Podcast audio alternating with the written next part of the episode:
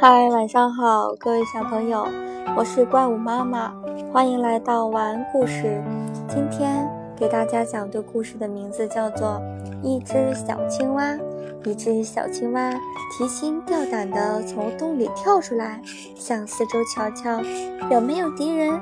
突然，它吓了一跳，就在自己的身边蹲伏着一个黑乎乎的家伙。小青蛙把身子大部分锁进洞里。这时，即使对方扑上来，逃回洞里也快。小青蛙先把嘴巴伸出来，又把半个头伸出来，再把两只眼睛露出来，东看西看，什么也没有。哈，完全是自己吓自己。它又大模大样的跳出洞来。啊，又是一个黑乎乎的家伙。慢！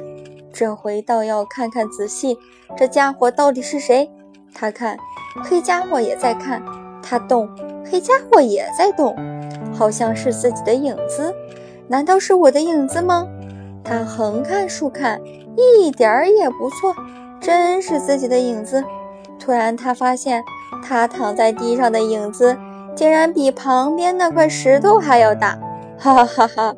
原来我也是个庞然大物呀！小青蛙像发现了新大陆似的高跳了起来。